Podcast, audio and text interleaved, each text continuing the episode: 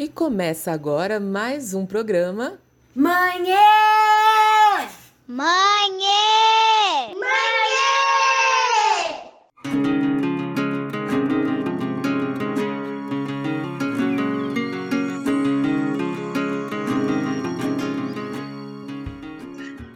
Olá, pessoal. Eu sou a Agnes Arato e está no ar mais um programa Manhã, temporada 2.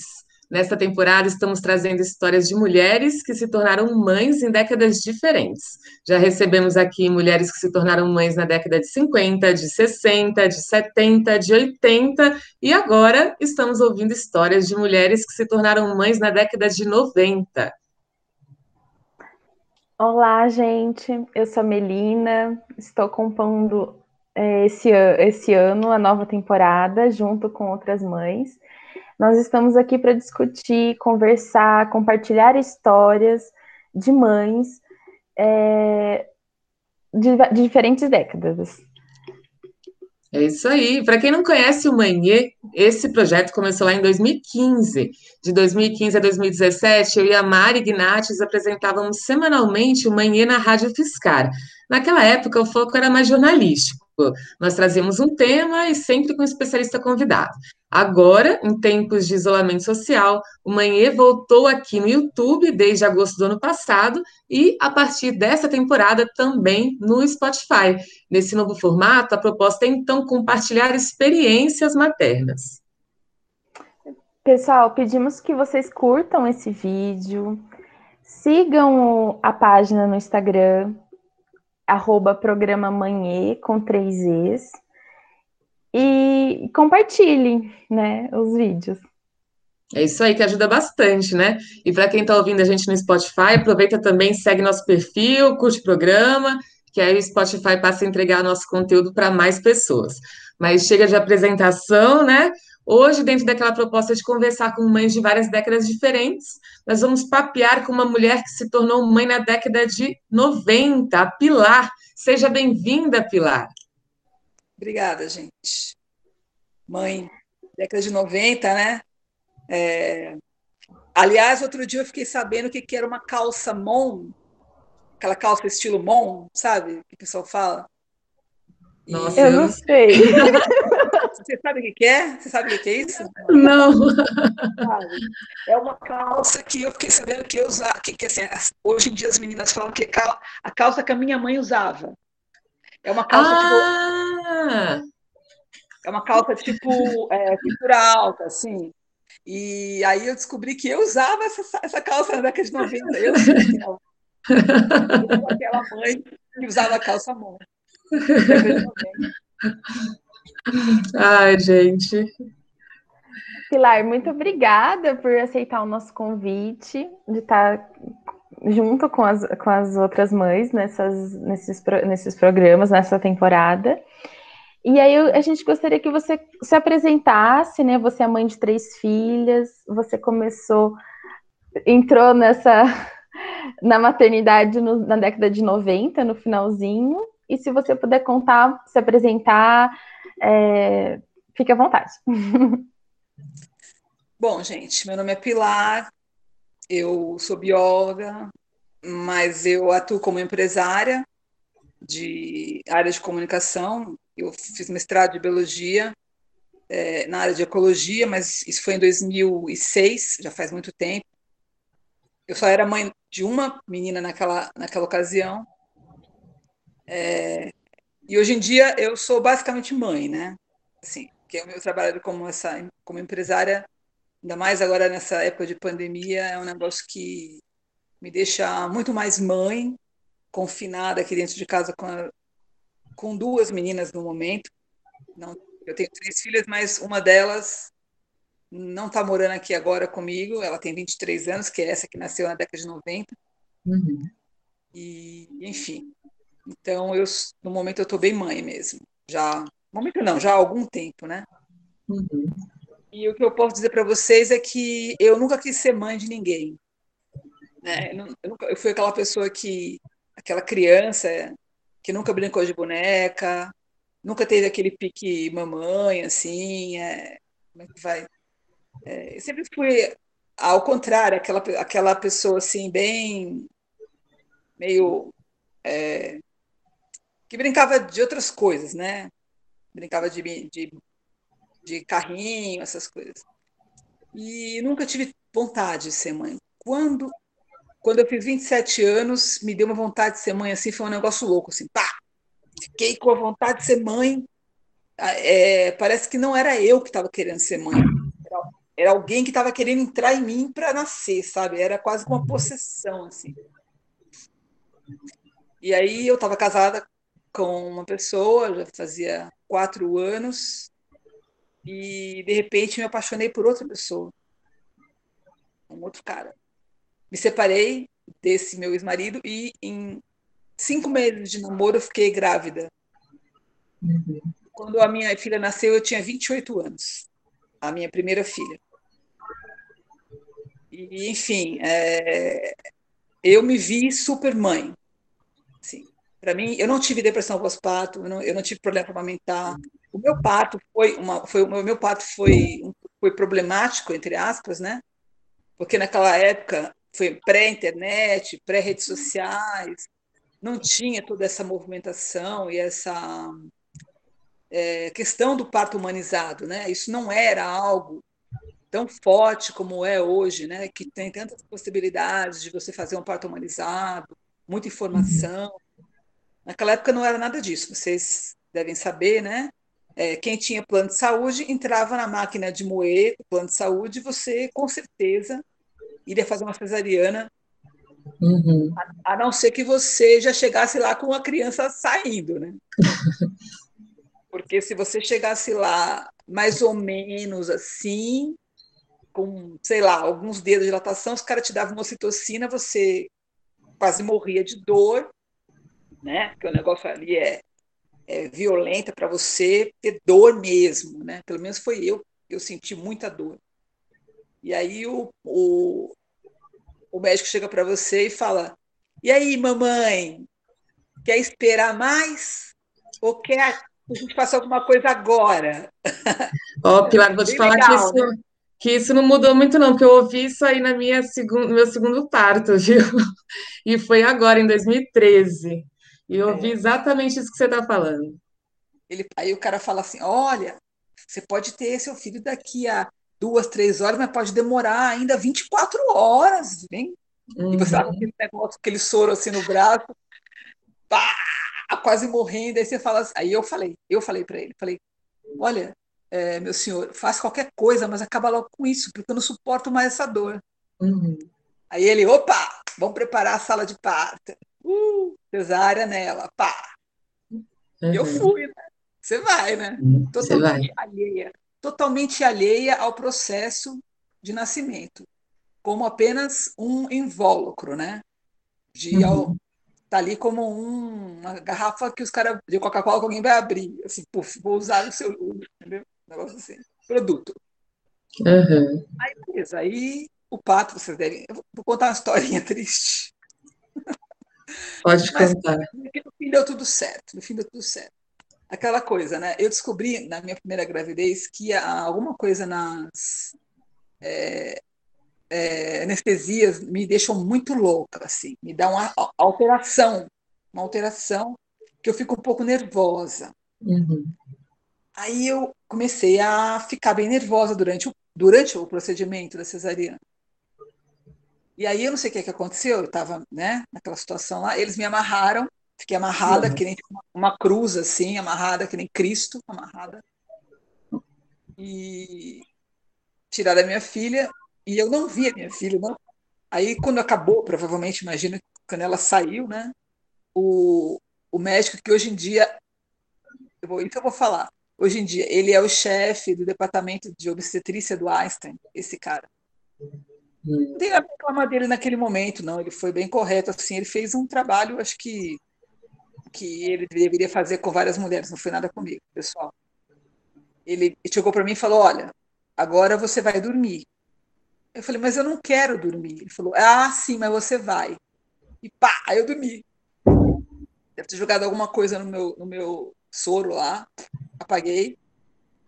E acordei depois de um tempo, que eu não sei nem quanto tempo foi, já no quarto, vestida, tá, tá, tá. E depois de um tempão é que trouxeram a minha filha para ela mamar. Então eu nem sei uhum. quanto tempo passou assim que aconteceu o negócio. Mas. Nossa, né? Mas enfim, foi legal, assim, depois deu tudo certo, eu tive uma boa recuperação da cesariana, não tive problema nenhum. Eu quero dizer que isso não me traumatizou, apesar Sim. de ser algo de ser algo que para algumas pessoas pode, pode ser chamado de ultraviolento, né? É, é, eu acho que é uma experiência, na verdade, compartilhada por muitas de nós até hoje, Pilar, que você está contando. E talvez a gente enxergue como violência depois que a gente tem contato com o que é a violência obstétrica. Na hora que você está passando por isso, você meio que é como você falou, você vai, você não entende que aquilo ali é um processo violento, né? É uma coisa que você reflete depois, né? É, exatamente. E aí, quando minha filha nasceu, depois que ela que eu recebi ela, né? É, eu eu virei, aí pronto, aí baixou a mãe total. Mãe, tipo, mãe animal, né? Aquela coisa assim, uhum. animal. Aí eu, pronto, amamentar, eu virei a mamífera total. Nunca tive problema em amamentar. Fui para casa da minha mãe, porque na ocasião eu estava sozinha, né? Eu morava em São Paulo, mas eu estava sozinha, eu não tinha marido, né? É... E aí fiquei cinco dias na casa da minha mãe, tive uns problemas lá na casa da minha mãe, e vim para minha casa, que é onde eu estou aqui hoje, agora em São Paulo. Uhum. É, tive um, aí, enfim, e fiquei cuidando dela aqui. Eu e, e ela. Você, e você, na época, você não estava trabalhando, você estava mãe só. Então, eu estava trabalhando nesse trabalho que eu tenho, que esse trabalho que eu tenho, eu tenho trabalho nele desde os 17 anos de idade. Entendi. Eu, eu, eu, eu nunca trabalhei em outra coisa não ser nesse trabalho. Eu, é, é, uma, é uma empresa que eu tenho com o meu pai, que somos nós dois a empresa. Ele é a parte criativa da, da empresa, a parte é, é, lúdica, e eu sou a parte burocrática da empresa. Então, é um trabalho que, né, para a internet eu fazia é, como eu fazia na rua, ia, no, ia em banco, era telefone, era correio, então é um trabalho que, agora com a internet, eu não preciso nem sair de casa, né? Porque está tudo. Não, não, aliás, nem, nem, nem tenho o que fazer fora de casa. Então eu já trabalhava nisso mesmo. Já tinha esse trabalho que é um trabalho que me permite, inclusive, é, poder morar em vários lugares que eu queira do Brasil, porque é um trabalho totalmente agora online, né? Naquela época era uhum. um lugar que tivesse correio, banco e tele, telefone. Então é isso. Aí, enfim. Foi legal. Depois que ela nasceu, ela veio para cá, para cá, para minha casa. E a gente ficou aqui. É... E pronto, assim. Fiquei aqui e me tornei aquela mãe, aquela mãe assim que não deixa ninguém chegar perto do filho. Fiquei bem, bem, bem mãe mesmo. E depois disso. É... E esse trabalho te dava flexibilidade, então, para que você não tivesse que se preocupar com quem que ia ficar o bebê quando você tivesse que fazer alguma coisa? Ou não dava? Como é, que era? Então, é. Que, só, só, só aconteceu. É, porque naquela época eu ainda estava. Apesar de, de, eu, de eu ter 28 anos de idade, eu ainda não tinha me formado em biologia naquela época. Porque a minha primeira. Só que, eu, só que eu tinha trancado, né? Quando uhum. ela nasceu. Depois só tive que me preocupar em quem que ia ficar com ela quando eu voltei para a faculdade, né? Uhum. Eu, aí ela foi, aí ela foi para uma para um berçário né, nesse período. Uhum. E aí, enfim, é, eu tava eu solteira, Aí eu me casei quando ela eu me casei novamente quando ela tinha dois anos de idade. Aí uhum. ela que ganhou um pai. Certo. Que é meio que um pai para ela até hoje também. Que é o meu uhum. segundo pai. Aí, mas aí já é outra história. Uhum. E como que era a sua rede de apoio? Nessa época era sua mãe? Você morava próximo a ela, na sua primeira filha? Então, vou falar uma coisa. Minha mãe pode até ver essa, até ver essa, esse programa. Minha mãe nunca foi minha rede de apoio. Uhum. Nesse momento agora, agora eu botei, eu tenho a minha minha terceira filha tem cinco anos, eu pedi para ela ficar com minha filha para eu poder fazer, né, essa, participar daqui dessa reunião com vocês. Mas é algo totalmente esporádico. Assim, eu, minha mãe fica com, minha, com as minhas filhas durante ah, sei lá, assim, algumas horas num dia se eu pedir. Se eu precisar para fazer um curso, tipo, toda quinta-feira, eu tenho que ficar, alguém tem que ficar com a minha filha das 5 às 7. Isso não é, minha mãe não é essa pessoa. Uhum. Então, nunca foi essa pessoa. Se alguém vai me dar uma força, eu tenho que pagar para essa pessoa. Ou é uma escolinha, ou é uma babá. Uhum. Eu, eu, não, eu não tenho. Assim. Agora, eu poder, agora a minha filha mais velha, essa que nasceu, e ela de vez em quando fica com a minha filha mais nova. Mas aí meio que a gente fala, ó, fica aí, né? Meio que mando nela, né? Presta atenção na sua irmã. É, fica aí que eu preciso fazer, se eu precisasse mesmo, assim, né? Fazer, é, me ausentar, né? Assim, com periodicidade como um trabalho, né? É, mas eu nunca tive uma rede de apoio.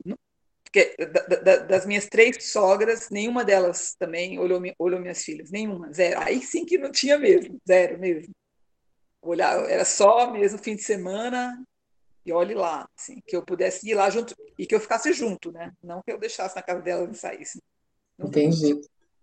E, e é esse, quando você se casou novamente, quando sua filha era pequena, dois anos, né? Você falou. E ele tinha essa participação dentro de casa, da, das coisas da casa, da organização, da, das coisas com a criança, cuidados. dos cuidados. Então, esse esse homem era um homem sui generis total. Era, não é porque ele está vivo, né, até hoje. Ele, ele, eu, eu conheci ele, ele, ele, ele, era, ele morava sozinho com o filho dele. Hum. Ele era um pai solteiro. A, uhum. a, mãe, a mãe desse menino morava na França, onde ela mora até hoje, e ele criou essa criança sozinho, dos três anos de idade até os 11 anos de idade. Sozinho não, né? Dos três aos, sete, ele criou sozinho. Quando o menino fez sete anos, aí ele veio morar com o pai aqui na minha casa. Aí ele tinha uma ajuda minha. Sim. Uhum.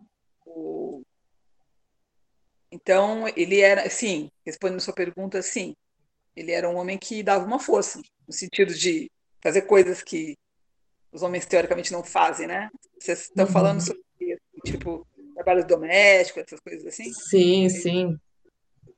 Levar na ah, então, escola, então, buscar na escola. É, então, aí esse, aí sim, aí sim, ele fazia porque ele já fazia antes, né? Ele já tinha esse, sim essa incumbência com o próprio filho. É, e com, mas com esse homem, eu, eu demorei sete anos e meio para ter a minha segunda filha, que já foi na década de 2000. Né? A gente foi, uhum. aí a gente ficou muito tempo casado, só tem, só com a minha filha e com o filho dele. Uhum. E ele dava forças, ele, ele sempre participou da, da vida doméstica e, e, dividiu comigo bastante tudo. Sempre foi muito e, é companheiro. E aí você teve a segunda gravidez. Como que foi essa segunda gravidez?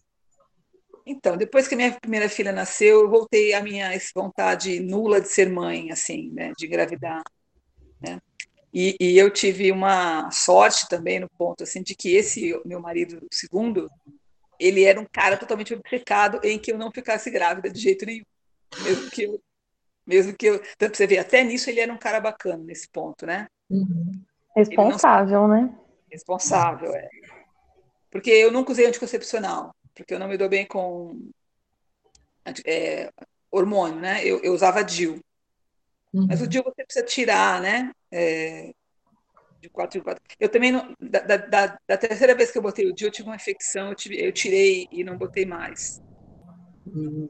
Então, então eu tomava muito cuidado.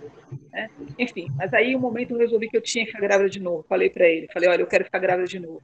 Preciso ficar grávida novamente. Estava com 35 anos de idade, eu tinha terminado o meu mestrado lá na, na Universidade Estadual do Rio de Janeiro. A gente, a gente morava em Niterói nessa época. E eu terminei o mestrado em março e eu comecei a ficar louca para ficar grávida novamente.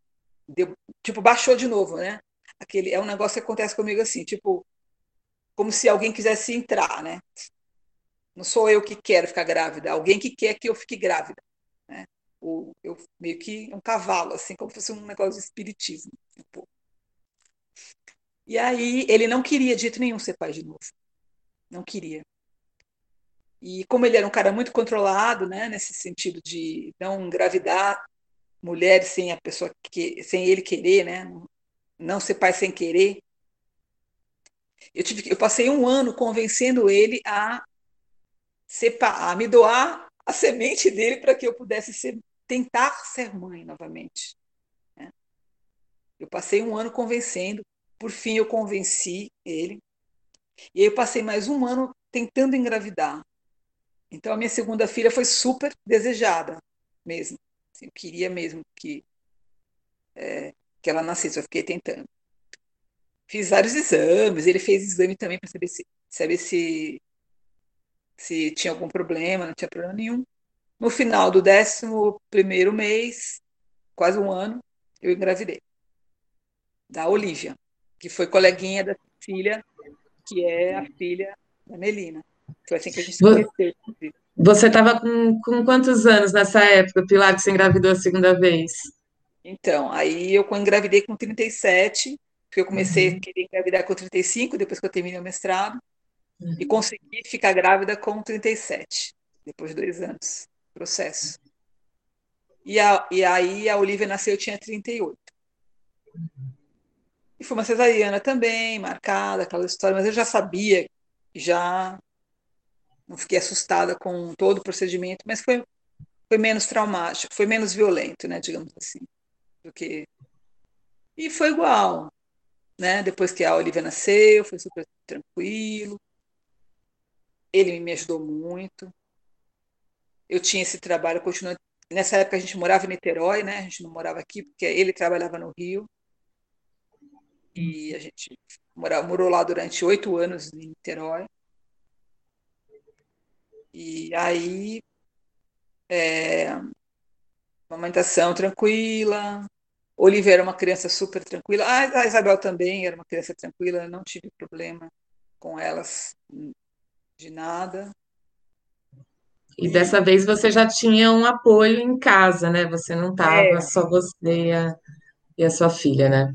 É, o, o, o, o Edmilson, que é o meu segundo marido, ele é um homem que sempre trabalhou muito, assim, né? é, tinha um, uma vida profissional muito é, agitada, muito que solicitava muito dele. Mas como eu tinha essa facilidade que eu continuo tendo, né, de estar tá, e, e, assim me assumindo como mãe, né, tive essa, esse privilégio, né, esse é um privilégio que eu tenho de poder me assumir como mãe.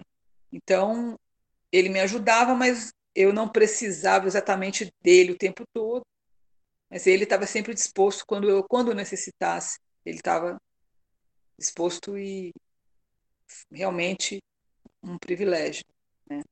a gente depois foi morar em Aracaju e, e ele né enfim sempre que ele precisava ele me ajudava bastante apesar de eu não ter família né nem no Rio meu pai mora no Rio mas meu pai também é uma pessoa que não é um não é uma assim, né, uma rede de apoio.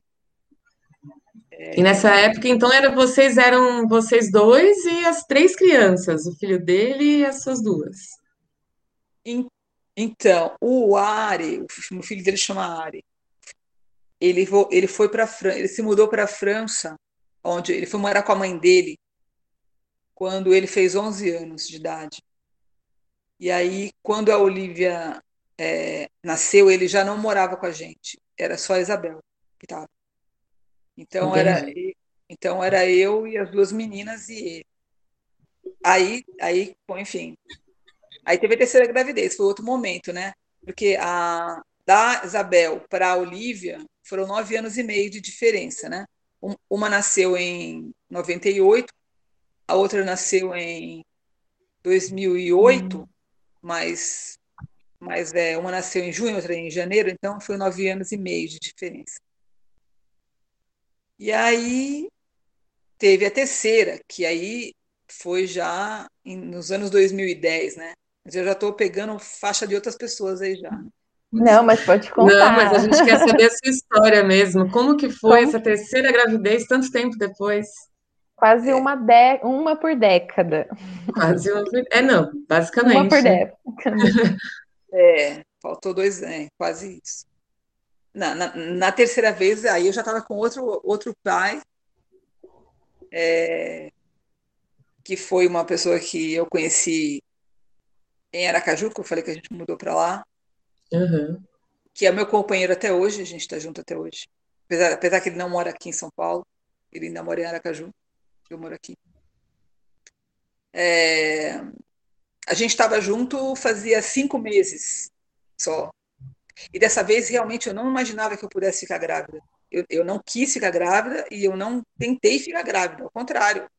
Dizer, na verdade, eu, eu não me preveni, mas porque como eu tinha 44 anos de idade, você uhum. olha lá no Google, lá, possibilidade de engravidar com 44 anos, você vê lá 1%, 2%. Você, você caiu no 1%, né, Pilar? A Aurora não anunciou que ela escolheu sua barriga como as outras. Ela já veio, ela não tomou, cara. Ela foi uma. E a Aurora é diferente das outras. Enfim, aí já é outra coisa, né? É... E como que foi a gravidez, o parto? Teve muita diferença das outras experiências? Como foi um susto, porque eu não imaginava que eu fosse ficar grávida com 44 anos assim, em cinco meses de relacionamento com alguém. Porque a Olivia eu tentei ficar grávida durante um ano, né? Fiquei tentando ficar grávida. Uhum. E demorou. No caso esse foi rápido, eu fiquei muito assustada, para falar a verdade, eu fiquei surpresa. A, apesar do, do pai não ter filho nenhum, ele ele ficou assustado, depois ele gostou até da ideia assim. Acho que até hoje ele é um pouco assustado. Mas ele já está bem acostumado. O ritmo masculino, né? A criança já tem cinco anos. Está acostumando. É, tá acostumado. Agora ele está agora ele tá acostumadão. Agora acho que ele acostumou. É, é, e aí, assim, minha gravidez foi tranquila, apesar de, apesar de eu fazer um pré-natal é, de risco, né? Eu fiz um. Então, assim, eu, eu morava em São Paulo e eu fui para o SUS na ocasião porque eu não tinha plano de saúde. E eu tentei ir para fazer parto humanizado, é, Casa Ângela, alguns outros lugares aqui em São Paulo que. Só que eles não me aceitaram, porque eu tinha duas cesarianas prévias uhum. e tinha 44 anos de idade. Aí uhum.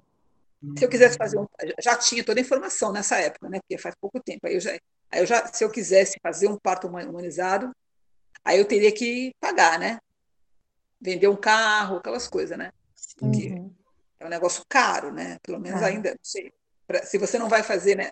Se você não vai fazer em umas casas de parto, se você quer fazer em casa com um médico particular, uma né, uma doula, uma, né, uma coisa toda direitinha, aí você tem, aí você tem que pagar e não é, não é muito barato.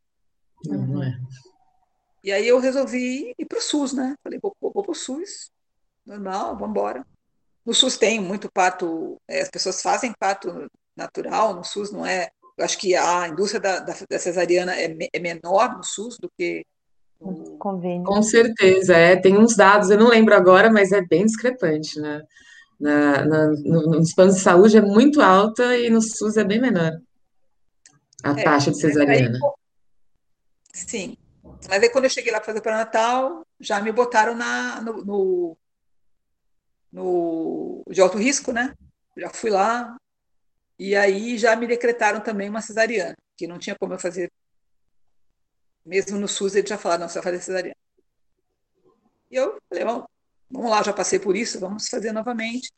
Tive para Natal, assim, considero que foi bacana, é, porque tive uma atenção especial de, de médicos que estavam para lidar com pessoas que tinham problemas, né? Que deveriam, que teriam problemas. Só que eu não tinha problema nenhum. O meu problema era apenas que eu tinha uma idade avançada para uma mãe. Então eu estava lá junto com, com mulheres que tinham pressão alta, diabéticas, é, aidéticas, mulheres uhum. com vários problemas, né? mulheres jovens com vários problemas. E então a gente foi bem assistido. né, por, por médicos bons.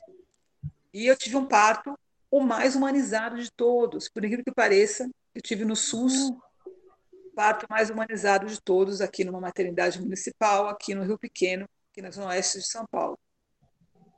A, a, a minha filha, né, o meu marido ficou comigo na sala de parto, é, a minha filha saiu, eu me mostraram, ela ficou junto comigo na mesma hora, ela não foi para não levaram ela lá para uma salinha lá, mas em seguida voltou para mim, ficou comigo. É, tinha até um tipo um bustier, assim, eles botaram ela dentro de um negócio assim, como se fosse um, um top. Um canguruzinho. É, era um canguruzinho, eles enfiaram ela aqui, ela ficou dentro junto comigo aqui. E fomos para o quarto juntas, não tinha berçário, foi bem bem humanizado assim, dentro do possível, né? Daquilo ali. Sim. Eu falei que eu, eu falei que eu não queria que colocasse aqueles colírios nela, aqueles negócios, eles, eles não, não colocaram, não fizeram nada disso. Minha, e aí. É, e aí, assim, a Aurora é uma criança diferente, né? Ela teve, como eu já era mais velha, eu não conseguia amamentar muito, né? Eu, eu achei que eu não tinha tanto leite mais, ela mamou só até os seis meses de idade, porque a Olivia mamou até os três anos e meio, né? A do meio. Foi difícil desmamar ela, foi bem difícil. Então, eu digo isso tudo sempre com, aquele, com aquela consciência do privilégio, né? Uhum. De estar tá podendo fazer, de sempre estar tá podendo fazer isso e, e me considerar, assim, mãe, praticamente mãe full time, é, uhum. muito mais do que qualquer outra coisa. Né? Apesar dessa situação é, diferente também de ter tido três pais em três décadas, né, praticamente. Mas eu... E não, pode falar. Não, ia perguntar, você falou que ela é uma criança diferente, né? Mas você percebeu a diferença? É, porque você teve uma filha com 20 e poucos, uma com 30 e poucos e outra com 40 e poucos, né? Como que foi é, é, é, receber esses bebês, né? O contato com esses bebês? Porque bebê é um negócio braçal, né? Você põe para dormir, você não dorme direito, você troca roupa o tempo todo, é, é braçal. Como que foi nas. A, a, quais as diferenças nas três décadas diferentes da sua vida, lidar com esses bebês?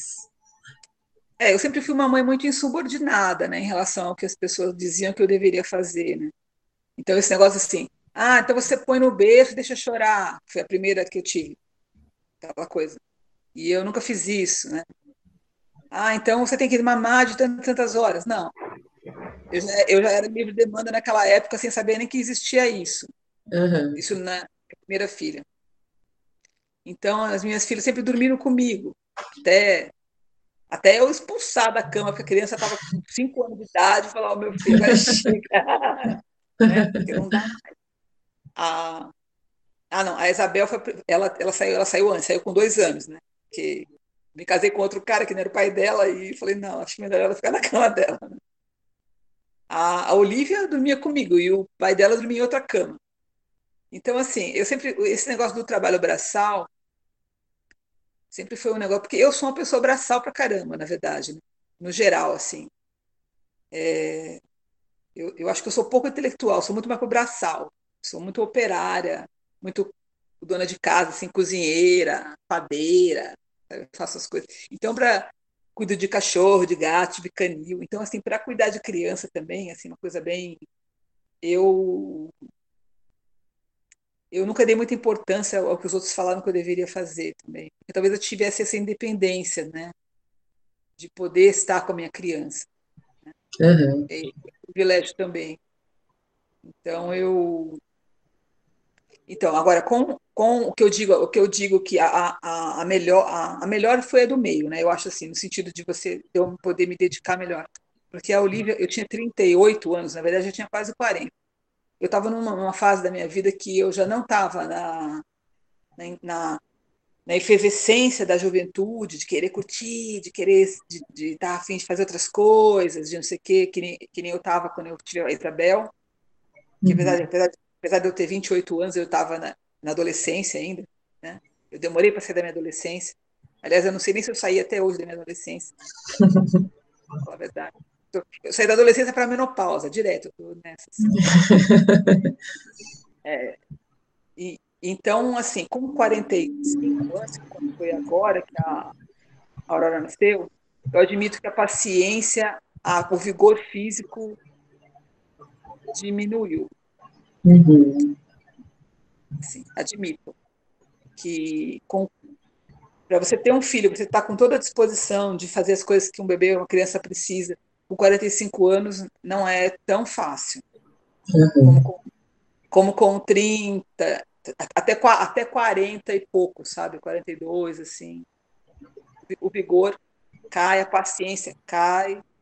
E a Aurora é uma criança que demanda muito. Então, hoje em dia, nesse momento agora, inclusive nessa pandemia, que ela está em casa direto, né? Está sendo, assim, bem desafiador para mim. Porque porque, ainda mais porque só eu e ela, porque o pai dela não está morando com a gente. Uhum. Então, e a, minha, e a minha filha mais velha também não está aqui para me ajudar. E Olivia, que é do meio, é adolescente, né? 13, ela tem 13 anos, ela, tá, ela acha a Aurora um saco, na verdade. São momentos diferentes, né? É. A Aurora perturba muito ela, enche o saco dela, quer brincar com ela, ela não quer brincar com a Aurora, né? Porque brincadeirinha de criança é um saco, né? Para mim, de 13 anos. A Mel tem um quadro parecido ali, né, Mel, em casa. Ai, ontem tava tendo a maior treta do universo aqui, porque o Rudak é, ele tem sete, a Cecília tem 13. Ele quer muito que ela jogue um joguinho com ele e ela joga com as amigas e não joga com ele. Isso deixa ele tão irritado e, e triste e aí vira uma confusão. Ela, ai, mãe, não quero, não quero, não quero nem chegar. e é. fica difícil conciliar, porque ao mesmo tempo a gente tem que respeitar, né? Que é, é difícil para ela, mas também é difícil para ele que quer atenção. E aí sempre tem confusão, ainda mais agora, né? É um ano de pandemia. Pois é. E aí a aula em é casa, né? É, é, fazer com que a Aurora respeite, né, que a, que a, que a outra está tendo aula, porque a Aurora ela tem cinco anos, ela, ela não está tendo aula. Assim, eu, uhum. eu vim para cá para São Paulo eu não coloquei ela numa escola. Eu cheguei aqui de Aracaju uhum. ano passado. Ela tinha quatro anos, né? Ela saiu de uma escolinha lá em Aracaju quando começou a pandemia. E aí aqui eu não matriculei. Eu matriculei, matriculei ela no EMEI, no EMEI aqui, que é uma escola pública, né, municipal mas não está tendo aula, eu não, não coloco ela no, no, no Home É. Então, eu tenho que dar conta dela, né? E ela. Uhum. E aí é isso, assim. Viu? Meninas, com 45 anos de idade, não é fácil ter filhos, hein? Pensem. É, Quando você estava falando da terceira filha, eu já estava pensando, falei, nossa, que eu tenho dois, né? E eu pensava, às vezes penso vagamente no futuro de ter um parto tá que quantos anos agora? Tá quantos eu vou fazer 35. Anos? Ah, menina, então você tá ótimo, tem agora. Pensando, mas assim, daqui uns 10 anos seria, né? Mas aí já daria, não daria muito tempo. daqui uns 5, daqui uns 5, tá bom.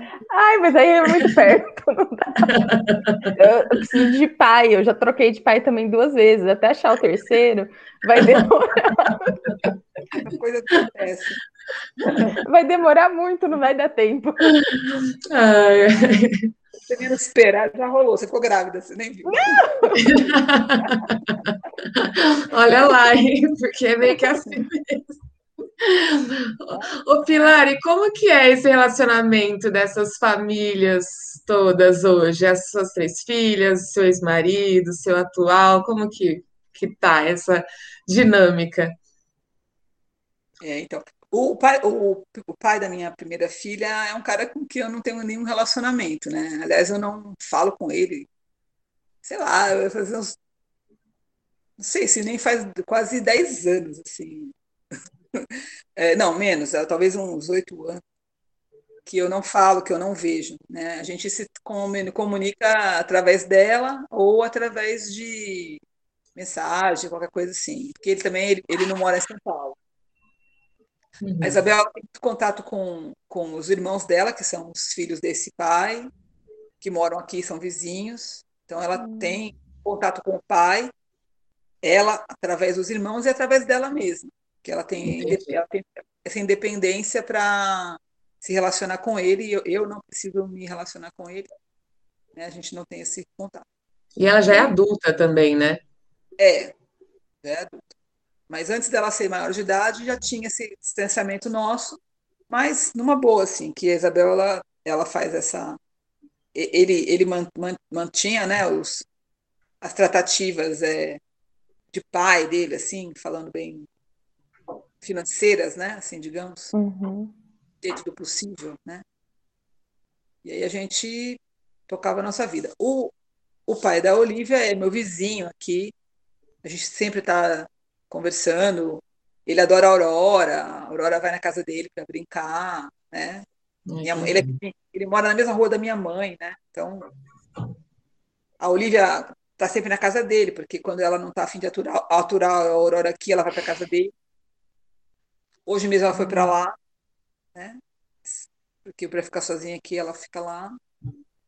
E ela tá tendo uma obra aqui, ela vai para casa dele, fica lá, então eu tenho uma boa relação com ele. E, e ele tem uma boa relação com as minhas todas as minhas filhas, porque ele, como eu já falei, uma pessoa é, um pai, assim, uma, um homem sui generis, né, diferente dos outros homens. Uhum. O, e o, o, meu atual companheiro também se dá bem com as minhas filhas, é, mas no momento a, a gente não está morando junto, né? Ele está morando no Aracaju. Eu vim para cá pra, na pandemia porque minha mãe mora aqui em São Paulo, estava precisando de uma assistência, que ela já é idosa. Uhum. E minha casa aqui pagou. Aí eu voltei e ele ficou lá porque ele tem um emprego lá. Uhum. Mas em breve ele deve vir para cá, para São Paulo. Eu, quase, ele tá, deve estar tá chegando logo. Então e você assim, voltou para São Paulo foi por causa da pandemia, na verdade. Foi. Ah, entendi. Porque e não e não e, e, também porque e também por causa das minhas filhas, né? Porque a, a mais velha estava aqui.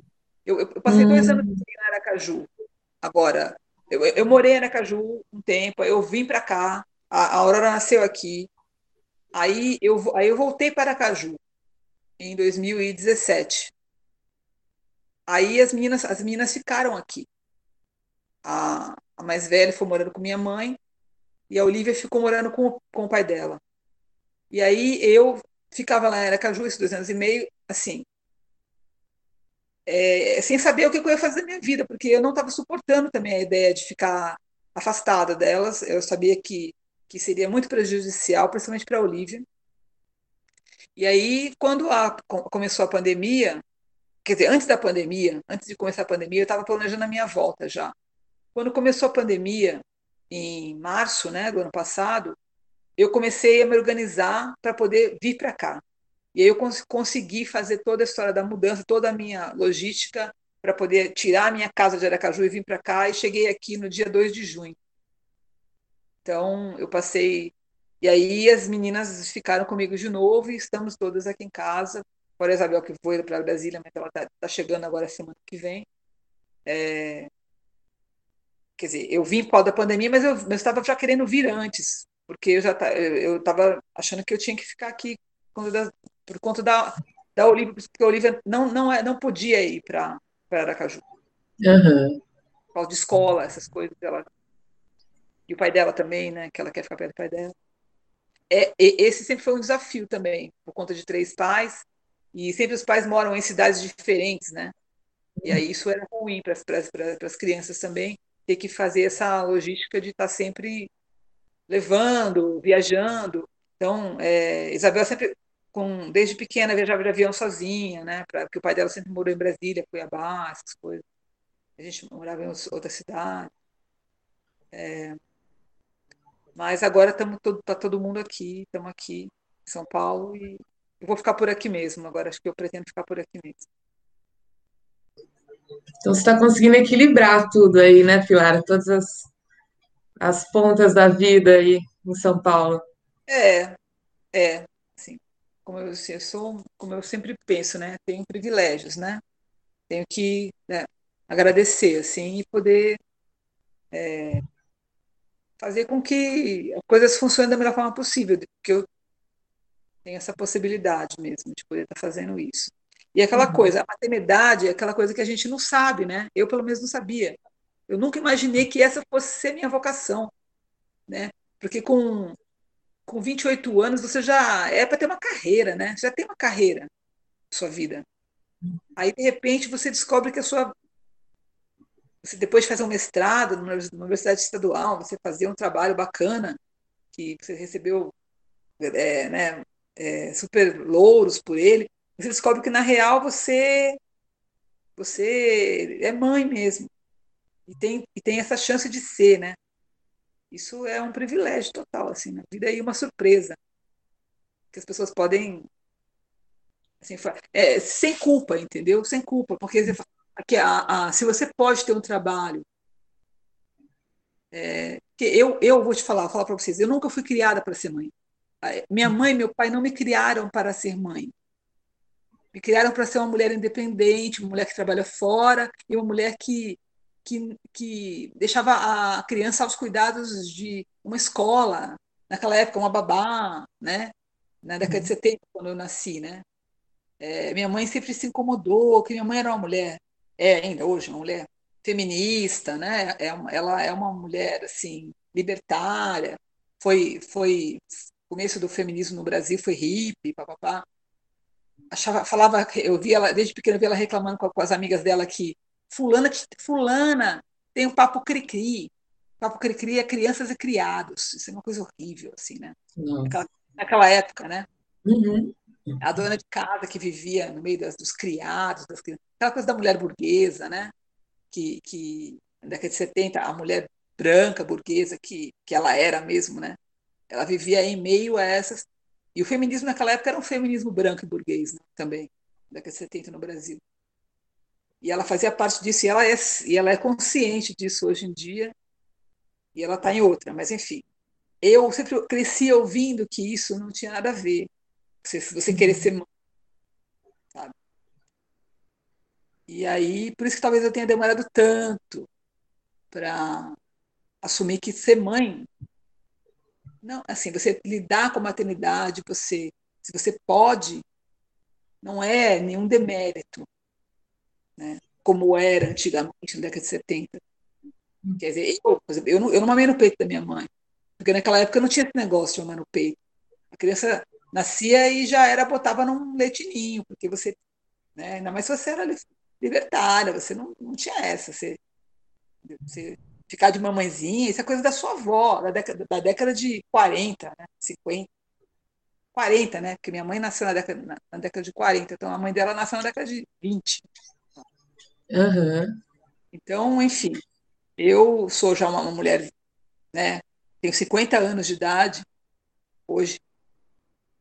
E, e assim, não sei como é que é, assim, né? As mulheres da minha idade, assim, é, se acho que acho que muitas talvez não se assumissem como mães mesmo mães assim eu quis ter cuidava muito mais da carreira do que da mãe porque era uma coisa mal você você ser mãe você tinha para quem podia né eu sempre dizendo para quem podia dentro de um privilégio Sim. que eu vivo né? não estou aqui para para falar nada é, sim é, mas para quem? Para mulher que poderia, que podia escolher, né? Que não tinha, não é. era algo compulsório, né? Casou, filhos, lar é. e fechava é. o ciclo, e né? não aí, podia... aí, a mulher tem que ser, né? Ela, ela tem que ser porque ela foi grávida sem querer. A gente não, não tem aborto seguro no país, nem legal nem nada, né? É, é, o, o marido muitas vezes, a maioria das vezes é um cara que que não te dá ajuda nenhuma, ao contrário, ele só te atrapalha, né? E você tem que dar conta não só dos seus filhos, como de um trabalho externo, para você poder se sustentar. E aí a maternidade se torna um fado mesmo. Sim. Então eu tive esse privilégio. É, e, hum, e eu tô falando para mim mesma também agora, assim, um pouco, porque porque meus pais são vivos, né? E, e ser mãe, ó, pra você ver, quando eu fui grávida, é, pela primeira vez, Eu tinha 28 anos, eu avisei meu pai que eu estava grávida. Já tinha quase 30 anos. Sabe? Ele falou um palavrão no telefone, você não vou repetir aqui, né? Mas ele falou um palavrão, ele ficou chocado, assim, como que você ficou grávida? Entendeu? Eu não esperava mesmo, né? Eu não tinha filho nenhum, assim, é porque não era uma coisa assim que ele esperasse que eu fizesse. Uhum. Na minha segunda filha, todo mundo sabia que eu queria ficar grávida, então todo mundo estava acostumado já com a ideia, né? Que eu estava tentando há muito tempo. E quando eu fiquei grávida com 44 anos, quase que faltaram falar que me, me internar no hospício, porque eu era louca. louca. Imagino, Pilar. É, como é que você, nessa idade agora, você vai ficar grávida de novo? Ao ponto do meu marido, que nunca tinha ficado, nunca tinha sido pai de ninguém, ligar para minha mãe e falar assim: olha, por favor, minha senhora, a senhora pode me parabenizar, porque eu nunca fui pai de ninguém e eu estou satisfeita em ser pai. Então, porque para você ver como a minha família é assim, nunca fui criada para isso mesmo. Mas é, eu, eu sou uma, acho que eu sou uma curva fora, né, da, né, da, do gráfico ali. Estou falando uma história minha aqui que, enfim, não é uma história muito comum, né? mas é uma história que eu tenho para falar. Lógico. E, Pilar, para a gente encerrar o nosso papo, é, você faria alguma coisa diferente? Olha, acho que a minha primeira filha eu fui muito porra louca, talvez eu tivesse feito menos, tivesse encarnado a mãe é, mais é, mais cuidadosa que eu fui depois. Porque já que eu tinha todas essas possibilidades, né? Uhum. Eu acho que eu fiz algumas coisas assim. Mas quanto à questão de, de ter vivido a minha liberdade, de poder ter, ter feito, ter tido a maternidade da forma que eu. Eu não tenho que me queixar, assim. Uhum eu faria diferente. Eu acho que eu teria, talvez, da minha, da minha primeira filha, eu talvez devesse ter dado a ela mais colo do que eu já dei, do que eu, do que eu dei, mais, é, mais atenção, sim, mais isso do que do que eu já do que eu dei, eu dei, mas eu talvez tivesse, tivesse dado mais, porque eu acho que as crianças, é, se elas podem, se a gente pode é, dar colo, dar atenção, quando são bebês, principalmente, até na primeira infância, assim, até os quatro anos, assim, eu acho que é o que a gente pode fazer para ter um adulto, né, mais, um adulto bem de cabeça, assim. Saudável. Saudável emocionalmente, é. Acho que isso é muito importante. Você dar contato físico, essas coisas que, que a gente sabe hoje em dia, né? Mas que antigamente a gente não sabia. Então é o que eu era isso assim. Eu não teria feito nada diferente não. Eu acho que eu achei minha vocação, né? Depois que eu fui comecei assim. Você tô é super mãe. Estou cumprindo aí a minha a minha o minha a minha profissão. Não, não me aposentei ainda, né? Assim. tá longe, viu? E todo mundo, né? Agora com a reforma da Previdência, ninguém se aposenta mais. Né? Eterno. Então, é... mas é isso, gente. Eu... Pilar, muito obrigada, viu, por você compartilhar essa história com a gente. Muito ah. obrigada mesmo, adorei. É, é muito bem-vinda no Manhê. E obrigada. Falou, gente. Beijo para vocês. Obrigada, e obrigada para todo mundo que ficou até agora vindo, né, com a gente, conversando com a gente. Semana que vem tem mais manhã. Valeu, pessoal. Tchau, tchau. Tchau.